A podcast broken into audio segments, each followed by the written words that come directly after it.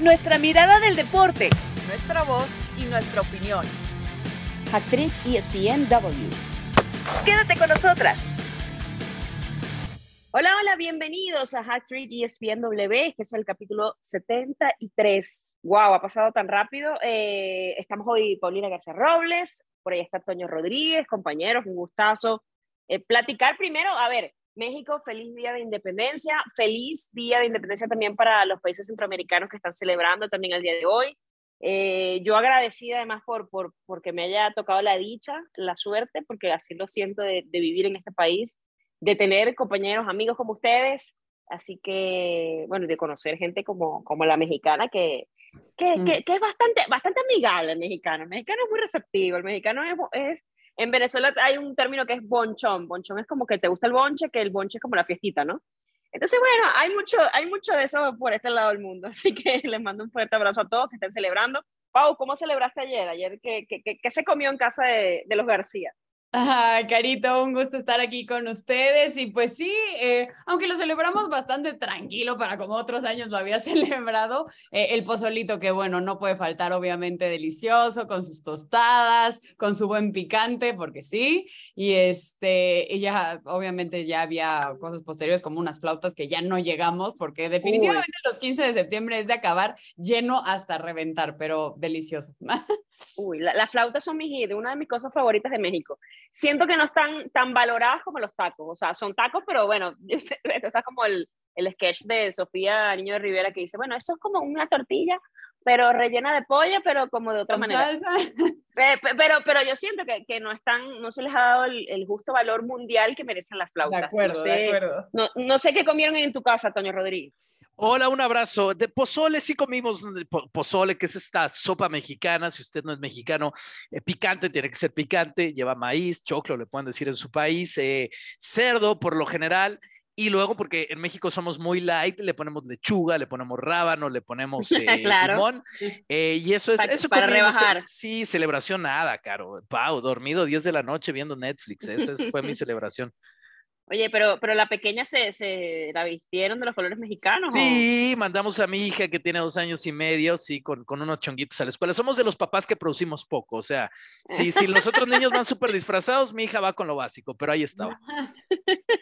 pero participa, que está muy pero bien. Pero sí, la incluyen, la incluyen, eso se agradece. Mira, Toño, a mí me hacían eso en, el, en, en la, cuando estaba en la escuela, el, mis disfraces eran muy, muy rockera, me, me despeinaban me ponían una falda de jean, yo traigo eso desde de pequeña, eh, una playerita y me mandaban para la escuela. Entonces yo tenía como, bueno, vale, ok, está bien, pero bueno, eh, eh ayer se celebró, bueno, se sigue celebrando el día de hoy, hoy es feriado, hoy desde la ventana de mi casa veo las calles despejadas, porque además vivo enfrente de un colegio, ya se podrán imaginar cuando se acercan estas horas, la cola, el, el, tráfico, la fila que se hace para, para recoger a los niños, Cosa que, bueno, como uno trabaja el día de hoy, lo agradece enormemente. Pero bueno, este preámbulo eh, de celebración también, porque bueno, esta semana también hubo celebración en el mundo del fútbol, hubo Champions. Eh, Pau, un Real Madrid que enfrentó al Leipzig y que a veces parece que eh, le costó la primera parte, pero siempre hay unas individualidades que terminan resolviendo y el Madrid siendo el Madrid, aqu aquella frase famosa de 11 contra 11, los alemanes, bla, bla, bla, parece que aplica perfectamente para el Madrid. Sí, aún así, um, con esta baja de Benzema, que obviamente pues pesa mucho, ¿no? Yo creo que sí, un Madrid que sigue dependiendo mucho del francés y sí creo que en los últimos partidos, específicamente en este de Leipzig, eh, claro que yo cuando veía la alineación decía, bueno, no van a salir con ningún 9, a ver cómo les va, y les costó meter el gol, sí llega sí. Valverde a salvar eh, el asunto y ya después cae el segundo, pero realmente creo que tienen una Benzema dependencia muy preocupante. Obviamente también si dicen, bueno, pero es que ha ganado todos los partidos que ha jugado. Sí, sí, pero no le ha tocado un contrincante que realmente los force a sacar lo máximo de ellos. Yo no he visto un Real Madrid que convenza, sí que está dando los resultados, pero a partir de este fin de semana se viene lo bueno y creo que ahí nos vamos a dar una idea realmente para qué está este equipo merengue.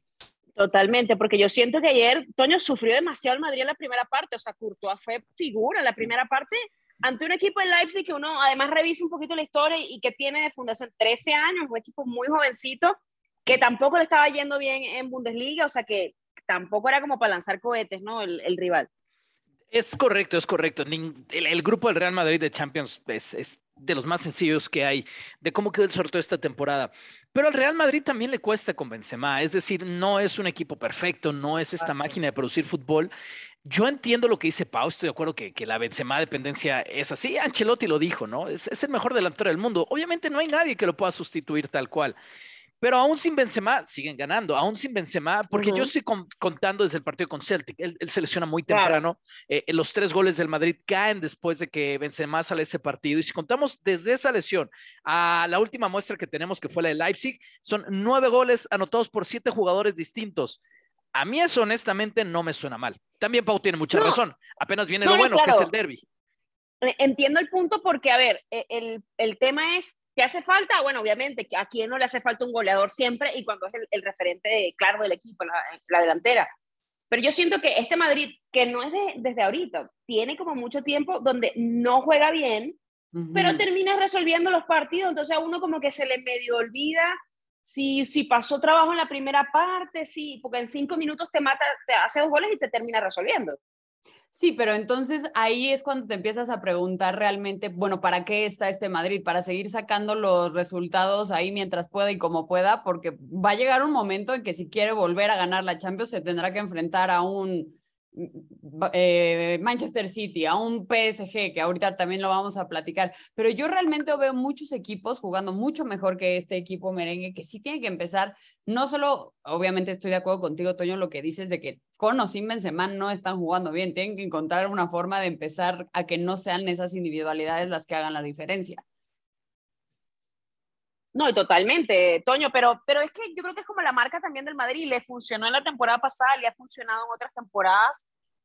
Yo creo sí. que no debería ser, no sé si, si debería ser o no la excepción, yo no sé si está para ganar la Champions, pero es que la temporada anterior uno pensaba que no iba a ganar la Champions, porque uno claro. veía a los rivales y decía, a ver, están muy por encima a nivel de juego, claro. a nivel de individualidades, incluso lo que estaban haciendo cada uno en las figuras del PSG, Manchester City, Chelsea, etcétera, y al final pasó por encima. Es que Sanchelotti no solamente es el Madrid, que grandes jugadores ha tenido toda su historia, pero esta forma específica de ganar sufriendo o de ganar feo, si quieren, es muy de Ancelotti.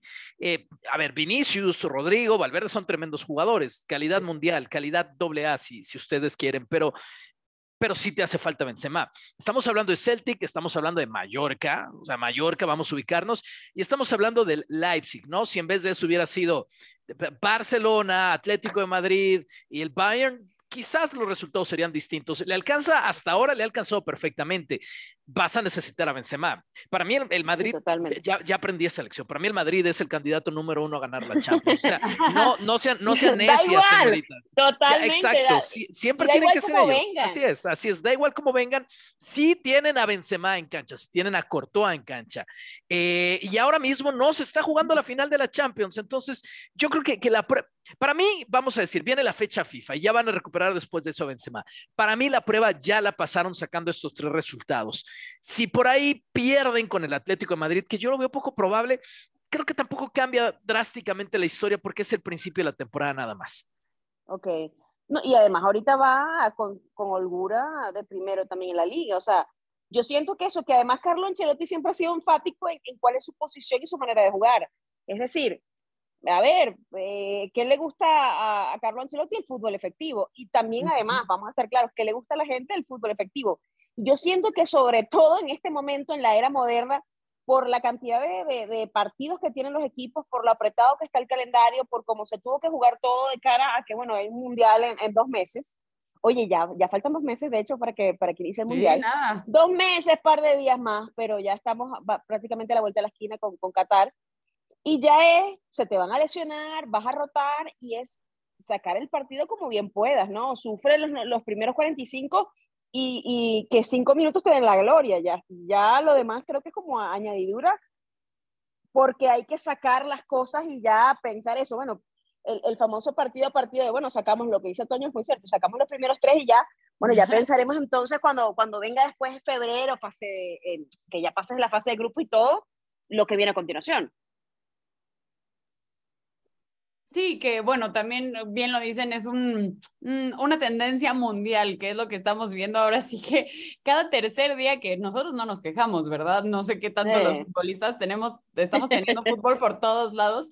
Y realmente yo creo que sí en algún momento va a afectarle a todos los equipos en tanto a calidad de fútbol que nos gusta ver, porque a ver, pues las piernas se alcanzan a cualquiera, ¿no? Y más jugando este tipo de partidos. Pero sí, digo, obviamente queremos, eh, bueno, la gente quiere resultados, eh, el Real Madrid lo está dando, que no es el mejor o la forma más bonita de jugar, pues no, pero de que se está haciendo lo que se le pide, ahí siguen. Ahí siguen. Así es. E, e, Ajá, pero, historia. pero ahí siguen y, Toño, y, el Atlético de Madrid, mencionabas que tú no ves ganando al Atlético. ¿Qué, no, no los veo. Te, esperas en el Wanda? No los veo. Eh, un partido feo, un partido poco atractivo, un partido de pocos goles, por supuesto, porque el Atlético no va a poner el espectáculo, mucho menos lo va a hacer el Real Madrid. Al Real Madrid le, importa un carajo si, si dan espectáculo no, pero este Atlético de Madrid que hay. Hacemos una, pausa, Toño. Me encanta que hayas dicho carajo, gracias. Solamente quería hacer que, que el reconocimiento de, esas palabras que se debe. Adelante. Hoy hay reconocimiento a Toño y a las flautas. es verdad, es verdad. Eh, pues sí, Caro, ¿qué, te digo? Y puedo, seguir, puedo seguir. Si, si, ya me, si ya me están aplaudiendo las, las palabrotas, puedo seguir. Es que el, Atlético Madrid ya perdió en casa esta temporada con el Villarreal 2 por 0. Eh, eh, un partido eh, que, que, que, te deja mucho de cómo empezó el Atlético la temporada, ¿no? ya perdieron también en, en, competición europea, van a llegar a este derby después de perder contra el Leverkusen. No es el Atlético de Madrid que está encaminado todavía, que está enrachado todavía. Yo por eso los veo vulnerables y en un partido feo, en un partido de pocos goles, en un partido de nerviosismo, siempre mi dinero, aunque no le voy al Real Madrid, va a estar con el Real Madrid. ¿Tú cómo lo ves, Pau? Yo, yo siento, ay, no sé, no sé, a mí me, a mí me huele empate ese partido peligrosamente. A ver, de por sí, eh, los dos equipos estando en su mejor momento, el Atlético de Madrid nunca ha sido de dar un gran espectáculo con el fútbol que se, o sea, realmente siempre hemos visto cómo es muy defensivo, etcétera, etcétera. Pero tú sabes que, a, mí, me gusta, a mí me gusta el, Madrid, el Atlético, porque siento que es como el, el papaluchón, ¿sabes? El papaluchón modo club. O sea, ese equipo como que, que, que, se la deja toda, que de verdad que sufre, pero que al final, no sé, como que tiene una mística distinta con el Cholo de hace muchos años y, y creo que se, se sigue siendo así, Caro? ¿O que llegó a ser su mística? No, lo que pasa es que cambió mucho a partir de ciertas piezas que, que se incorporaron y yo creo que también la, la crítica con, con, el Cholo es que después de que llegaron ciertos jugadores, ve, escúchese o léase Joao Félix, por ejemplo, ya que, que, que, tenía algunos años, llegan, llegaron a algún punto algunas piezas y yo creo que la gente estaba esperando que jugara distinto y es como, a ver, pero si él siempre ha jugado de cierta manera, y también cierto que, que, ha ido pasando como por cierta transformación, que tampoco es quizá el, el Atlético Rex súper reconocible que, que, cuando ganó la liga, por ejemplo, cuando ganaron eh, Europa League, etcétera, ¿no? Pero a mí me gusta el, el, espíritu que tiene, por lo menos el espíritu que tiene el equipo del Cholo. Ah, eso a mí también. Ahorita creo que, no sé si ese espíritu esté un poco caído o cómo describirlo, pero sí, a ver, yo hablando respecto a lo del partido de este fin de semana, obviamente es uno de los partidos que todos queremos ver, que nos llama la atención, pero de aquí a que vaya a ser el partido, eso ya lo dudo. No, totalmente. Yo, yo creo que no, que no va a ser, pero bueno, siempre son encuentros interesantes y vamos a ver eso, ¿no? Ante un rival quizá que te apriete un poco más y que te juegue distinto, cómo, cómo termina reaccionando el, el, conjunto del Real Madrid. Evidentemente lo, lo, mencionamos, aunque haya ganado sin Benzema, pues le ha tocado pues, sufrir muchísimo eh, en lo que va de, de, de ausencia del, del 9. Hay que hablar también, por ejemplo, del Manchester City, terminó ganando ante el Dortmund. Y bueno, la vida da muchas vueltas y evidentemente el gol que corona la victoria es el de Erling Haaland, que se, este tipo se está perdiendo. A mí me da mucha risa porque antes de que, de que lo ficharan, cuando era un rumor y luego ya cuando es oficial, pasamos tanto tiempo hablando de eh, si era una pieza ideal para el esquema de Pep y si era un tipo de jugador que se adaptaba a lo que normalmente uno le pide a Pep Guardiola y el tipo resulta que la está rompiendo, ¿no? o sea, probado, un tipo jovencito, pero que da la impresión de que va a marcar el fútbol de él la próxima década. Seguro, por lo menos va a ser el, el goleador más importante junto con Mbappé, ¿no? Porque van a estar ahí. Eh, yo, yo, escuché una discusión en la semana de si Lewandowski está para ser balón de oro por todo lo que está haciendo con el Barcelona en un futuro, pensar el próximo año. Yo creo que los balones de oro van a estar para Holland y van a estar para Mbappé. El tipo mide 1.94 y en ese gol que hace contra su ex equipo, además, la forma que remata, pues de, de patada karateca, pero por arriba de la altura de su cabeza, es decir, es, es un remate de dos metros de altura, casi que llegando lo, al área lo, chica. Lo que yo llamo es latanesco. La, la, sabía, sabía que lo ibas a decir, claro. Es, es, es latanesco, pero, mi pero bien arriba, digo, Slatan también es muy alto. A mí lo que me impresiona es lo elevada de la jugada. No solamente es que se lanza, que va, que va de patada voladora, sino que es una patada voladora de dos metros. A mí, a mí eso me vuela la cabeza. O sea, Cristiano Ronaldo, nos volvemos locos por aquel remate que hizo sobre esa defensa Ferrari. ¿Se acuerdan que saltó él, sí, como no sé, en vertical, como metro y medio, que, una cosa así? Que, adem que además el, el, salto se comparó con jugadores de la NBA y era Correcto. como de saltó más que jugadores de la Correcto. NBA. Eso es lo, lo, lo verdaderamente importante del, para, del, tema. Para mí este es, e, es, un tipo de jugada que va a marcar la carrera de Holland, porque eh, demuestra el tipo de atleta que es. Déjense ustedes el goleador, el instinto y todo, es el tipo de atleta para llegar a la patada allá arriba. Y Totalmente. también no solo eso, sino contra quién, eh, Toño. O sea, también lo importante que muchas veces dicen, bueno, se está enfrentando a su ex equipo, con el creció, con el que bla, bla, bla. Hace este tipo de cosas y no solo eso, le da la victoria a su actual equipo y sigue. A ver, lleva 22, de 22 goles en 26 partidos de Champions League. Es una locura realmente los números sí. de este, aparte, niño jovencito que está marcando, sí, y va a marcar, como bien lo dicen, el fútbol. No, y, y además yo creo que, yo siento que hay jugadores que destacan en el Dortmund, eh, porque además el tipo, la, la, cantidad y el promedio de goles que estaba haciendo es una cosa absurda, pero te vas a un equipo en donde la renta sube, eh, que quiero decir, donde se espera más de ti, donde tienes más caché, donde el nivel de competencia, sobre todo a nivel de Premier, es mucho mayor, donde eh, se espera más también en la Champions, porque el Dortmund ni siquiera tú esperas o cuentas que, que vaya a ser el campeón de la Bundesliga, ¿no? Y, y, el tipo llega y, y, se adapta también y la está rompiendo y termina demostrando lo que puede hacer en los próximos años y para dónde va con su fútbol. A mí me parece que es un tipo que, tal cual, que va a marcar tendencia.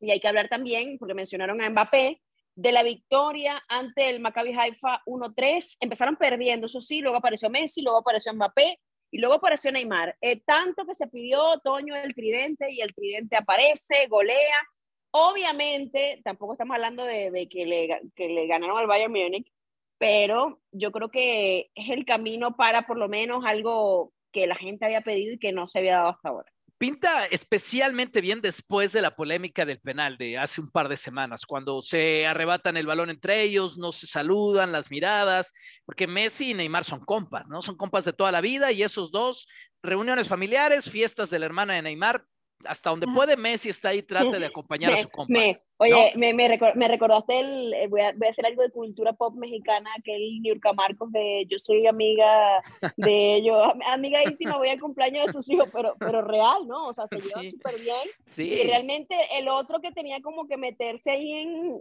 en empezar a hacer los asaditos o no sé, e, era, era Mbappé, pero... Sí.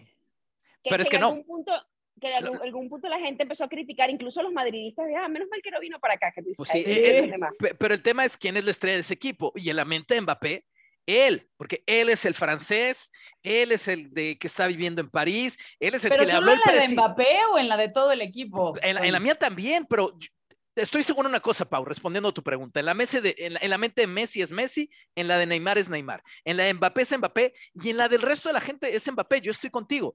Eh, pero lo, lo la que pasa es que Mbappé que también es el, el, que, el, que, ha puesto los. Eh, Mbappé es el que ha puesto los goles también. Y sí. Messi fue el que llegó de último claro. y, y, además llega y no, no la rompió Messi tampoco. Por, por eso, o sea, por eso. Llega como muy bajo perfil. Claro. Por eso llega muy bien en este momento porque Mbappé piensa, no, no, yo no me voy a adaptar a su amistad. O sea, yo, yo no voy a hacer de este un vestidor de, de, de, de mate Amiguitos. y de picañas, ¿no? Este es un vestidor de fondue y de baguettes. Y ustedes se, se, tienen que acoplar a eso. Entonces creo que viene muy bien para el momento que los tres estén haciendo goles juntos. El día de las crepas se, se instala exacto, y, exacto, sí. y, se, o sea, y se, olvida aquí, todo lo demás. Exacto. Aquí no es matecito y, y asaditos y picaña, ¿no? Aquí son crepas. Así es. Pero, pero, creo que, pero creo que es bueno. ¿Cómo ves tú, Pau, el panorama para, para el PSG?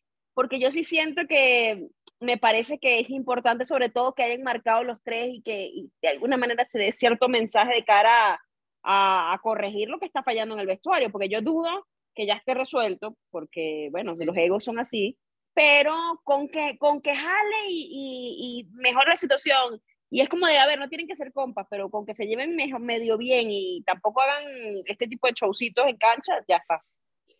Sí, a ver, yo estoy completamente de acuerdo contigo en que la cosa adentro no está resuelta, esa definitivamente, pero también no sé cuándo ya se empiecen eh, a poner más complicadas las cosas para el PSG, ¿quién va a reaccionar? Porque, a ver, tampoco han tenido el gran contrincante, o sea, creo que su partido más difícil ha sido contra la Juve, que la Juve está viviendo uno de sus peores momentos y le costó. Es decir, seguimos sin decir, ah, ese gran PSG que esperábamos que cualquiera de los tres realmente pues levantara la mano y dice, a ver, a mí no me importa lo que los demás piensen, yo voy a dar todo y voy a reaccionar y voy a, a, responder. Realmente creo que se va a empezar a calificar una vez más, año tras año, al PSG hasta que se le empiecen a complicar las cosas.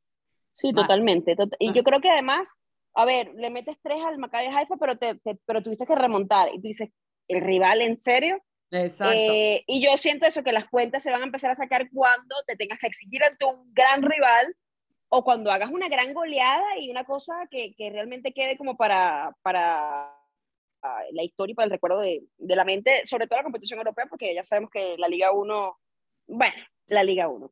Vamos a hacer una pausa en esta edición de ESPN High Trick. Hay mucho todavía que conversar, así que ya regresamos. Actriz ESPNW. Bueno, regresamos en esta segunda parte porque es fin de semana patrio, fin de semana patrio en México, en muchos de sus países también, si nos escuchan de Centroamérica, pero es fin de semana además de clásico nacional. Pau, ¿y qué, qué semana? Porque se enfrenta el martes Chivas a Tigres en un partido pendiente que tenían de la jornada 9 y madre mía, se hace tendencia al portero, se hace tendencia al técnico y se hacen tendencia a los goles que recibe el conjunto de las Chivas, como que el peor momento para enfrentar a la América. No sé si estás de acuerdo. Eh, sí, estoy de acuerdo que, o sea, la goleada que le dieron Tigres, pues bueno, obviamente todo el mundo venía hablando de este Chivas que iba despegando, que iba despuntando, que ya iba mucho mejor, bla, bla, bla, bla, bla. Pero realmente creo que ahorita los ojos están puestos en el América qué si empató contra Santos, qué si rescató este empate de último minuto, qué si la racha de victorias, qué si están en primer lugar, qué si van a ganar, qué si la presión realmente está para las Águilas, no para las Chivas, porque si acaban perdiendo las Chivas va a ser de, bueno, bueno, perdieron, ya sabes, era lo que Ciertamente. a que si acaba perdiendo el América va a ser como, ¿what? ¿Qué Ahí sí va a ser un ¿qué pasó? Entonces yo creo que Guadalajara está con todo que ganar y el América está con todo que perder porque además mencionó Pau ese empate, ese 3-3 ante Santos, eh, Viñas termina salvando todo al 97. Bueno, eh, Toño, eh, la América, porque yo creo que estas semanas, semanas, después de que comenzaron muy mal, empiezan como una racha positiva, y se habló mucho de eso, o sea, ya cuando comenzaron como a carburar, ya la gente estaba, no, ya este es el campeón, el gran favorito para, para hacerse con el trofeo. Bueno, yo, yo creo que es algo natural a ver, hablamos del América, ¿no? Nueve victorias consecutivas. Hacer tres victorias consecutivas es muy complicado. En la liga que me digan, menos en la liga francesa para el PSG, eh, es, algo bien complicado de lograr. Lanzando la piedrita para allá. Déjalos. para darle continuidad después del corte. Eh, yo creo que es algo bien natural. Y, y si fue un juegazo con Santos, o sea, te hacen tres, pero América muestra la capacidad de reacción. Entonces yo creo que yo creo que esa es una lección bien importante de este América. Te está diciendo, o sea, hay equipos que, que me pueden hacer partido, hay equipos que me pueden meter goles porque no somos perfectos, pero ojo con la capacidad de reacción. Entonces yo coincido en que es un escenario un poco peligroso para el América, ¿no? Eh, perder con Chivas eh, generaría una semana y la fecha FIFA de incomodidad, de muchas notas y que en la liguilla se van a volver a caer, etcétera, etcétera pero yo creo que este equipo ya probó demasiado. Le tenemos que dar crédito al América y para mí es el favorito para ganarle a Chivas. O sea, Chivas siendo con todo y todo, la mejor mientras grabamos, la mejor defensiva junto a la de Rayados, igual se comió cuatro de un equipo que no es de garantías esta temporada como Tigres.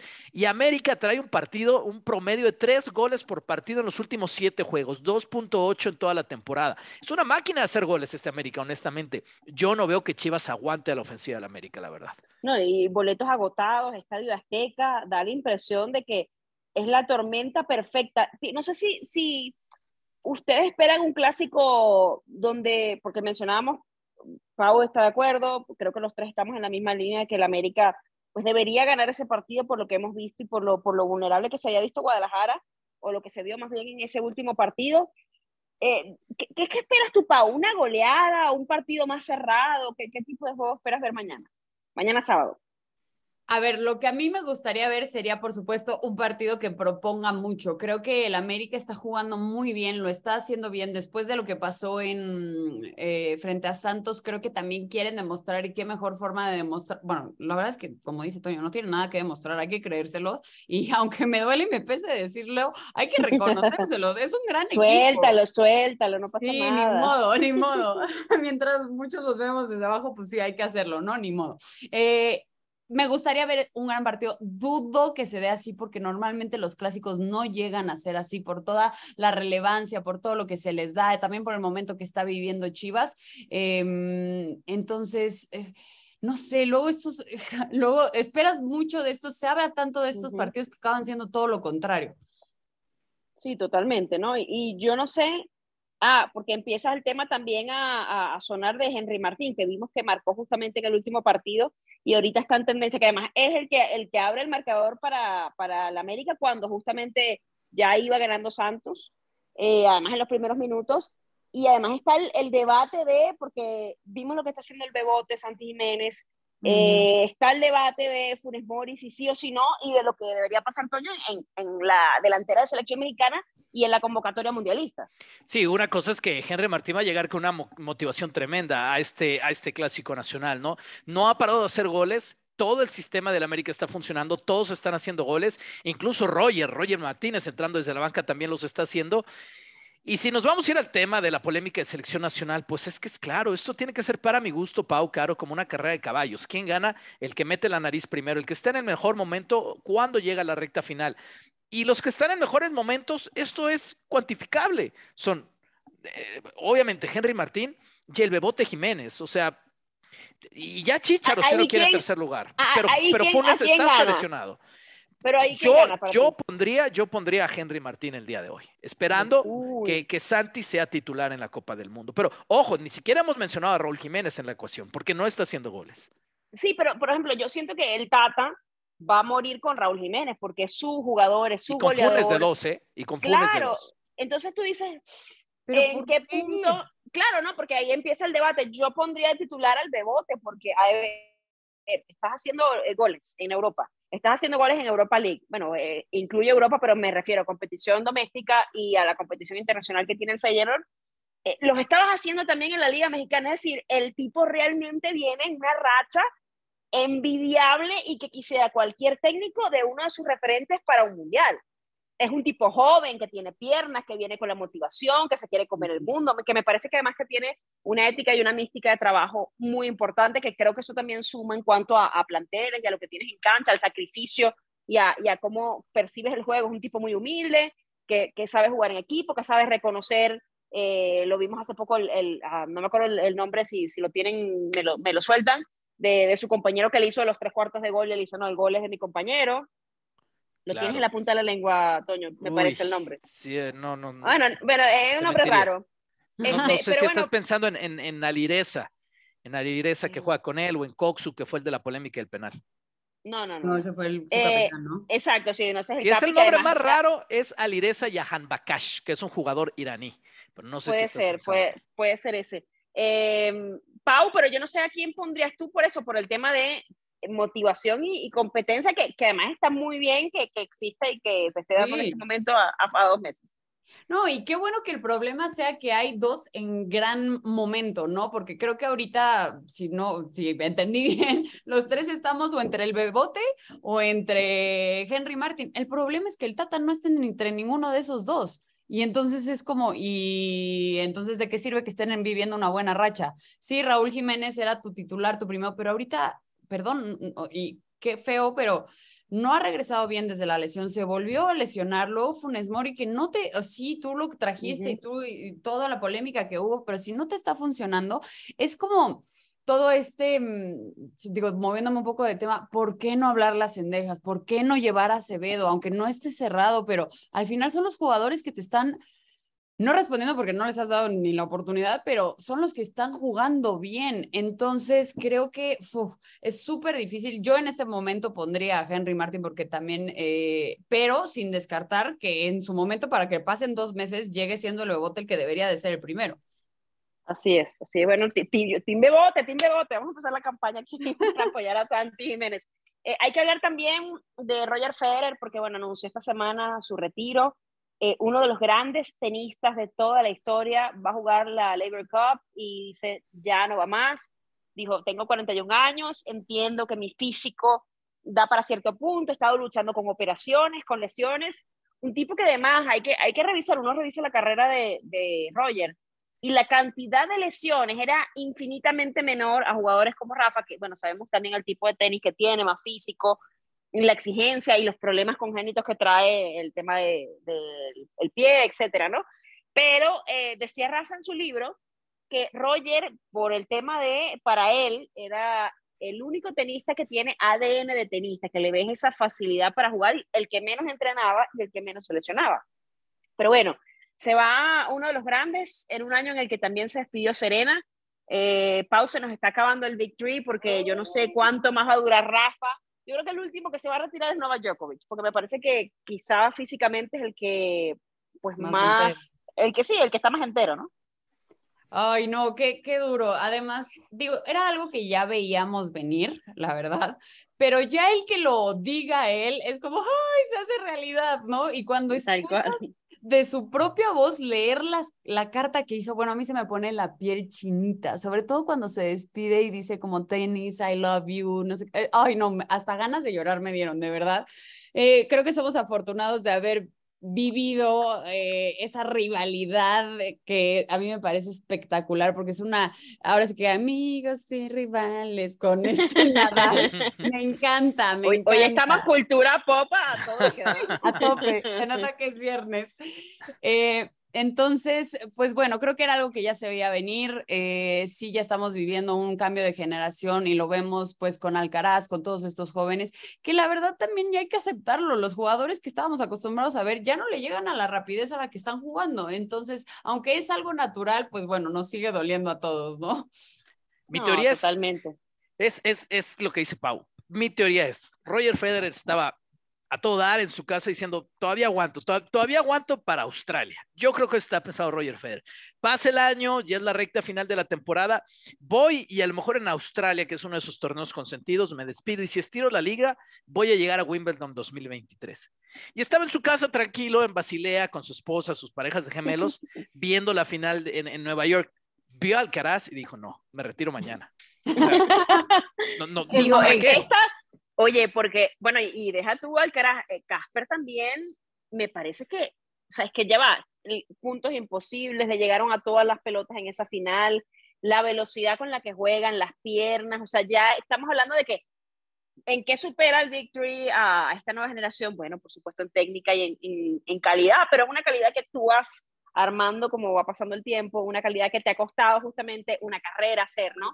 Más allá de que son tipos superdotados, me parece a mí, para el tenis, el Victory, y que justamente lo que decía Pau, creo que es súper cierto. Hemos tenido la dicha y la suerte de ver a los tres mejores, para mí, a tres de los mejores de la historia, al mismo tiempo compitiendo entre ellos, quitándose y poniéndose y estar motivándose por ese número mágico que tiene en este momento Rafa Nadal en cantidad de Grand Slams pero creo que son tiempos que no se van a ver, aunque eh, yo siento que, a ver, nunca habíamos visto tampoco un número uno tan joven y además un número uno conseguirlo en un Grand Slam y en su primer Grand Slam en un US Open y en esa final con tanta calidad que vimos ante de Casper Ruud y de, y de Carlos Alcaraz. Entonces sí siento que por lo menos nos garantizamos que no nos vamos a aburrir en los próximos años viendo tenis, eso sí. Sí, definitivamente, porque aparte, eh, sí la final, pero también qué tal la semifinal con Tiafoe, fue espectacular. Yo decía, no, ya no llega, y llegaba todas. Y no, ya no llega, y llegaba la otra. Y yo, ¿qué onda con este hombre? ¿Cuándo va a dejar de llegar?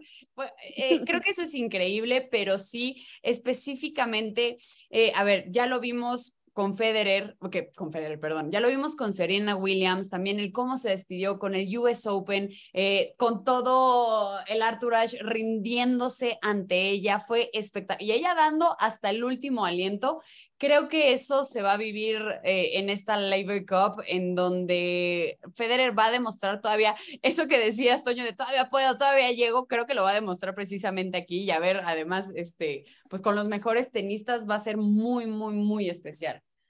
Va a ser una locura. Eh, es un torneo que además organiza su equipo de marketing. Eh, digamos, él es, promotor de la Labor Cup. Ya el jefe, el jefe. El jefe, el dueño. Ya confirmó él claramente, ya confirmó Rafa Nadal, ya confirmó Djokovic con el equipo de, Europa. Andy Murray también ya confirmó. O sea, va a estar ese Big Four que en algún momento oh, tuvimos. Eh, faltan dos jugadores, faltan los seis de fuera de Europa. Va a ser un super torneo. Y ahí está Federer. es ¿Cómo medir a esas leyendas? Yo creo que hay que hacerlo, nadie lo puede hacer de, una manera exacta. Para mí es los que trascienden su deporte, los que trascienden a escala global. Y, yo pongo en el primer lugar de la lista una cuestión muy subjetiva, pero yo creo que el que más ha trascendido su papel de deportista es Mohamed Ali. Y a partir de ahí empiezo a medir para abajo. Y creo que Roger Federer se siente en esa mesa. No sé si me explico, un tipo al que todo mundo en el rincón, o sea, niños en África, la reina Isabel, Ronaldo, eh, Messi, LeBron James, todos, todos, todos, en el público más diverso, todos se cuadran ante el tenis de Roger Federer o hablando de, cuestiones caritativas, ¿no? De él también siempre hacía el trabajo. Entonces, para mí es eso, un, tipo que de verdad trascendió, trascendió su deporte. Sí, totalmente. unas imágenes, yo creo que se volvieron eso, íconos deportivos, íconos mundiales. Eh, y bueno, vamos a tener, por cierto, a través de ESPN y Star Plus, esta Labor Cup, como siempre. Así que hay que, como ser, yo, yo voy a confesar que yo, lloré en la despedida Serena. Yo soy un poco llorona también con ciertas cosas. Me dio mucho sentimiento porque es mi, es mi deportista favorita. Y bueno, vamos a ver cómo va a ser, porque además yo siento que, que Federer tiene un carácter como muy, muy dulce y es un tipo que lo hemos visto llorar cuando ha perdido con Rafa, que a final de Wimbledon y yo siento que va a ser muy emotivo. Pero bueno, chicos, tenemos que despedirnos. Eh, Toño, Pau y Caro, nos despedimos hasta la próxima semana. Gracias por acompañarnos. Chao, chao. Gracias. Bye, bye. Nuestra mirada del deporte. Nuestra voz y nuestra opinión. Esto fue Hack Trick ESPN W.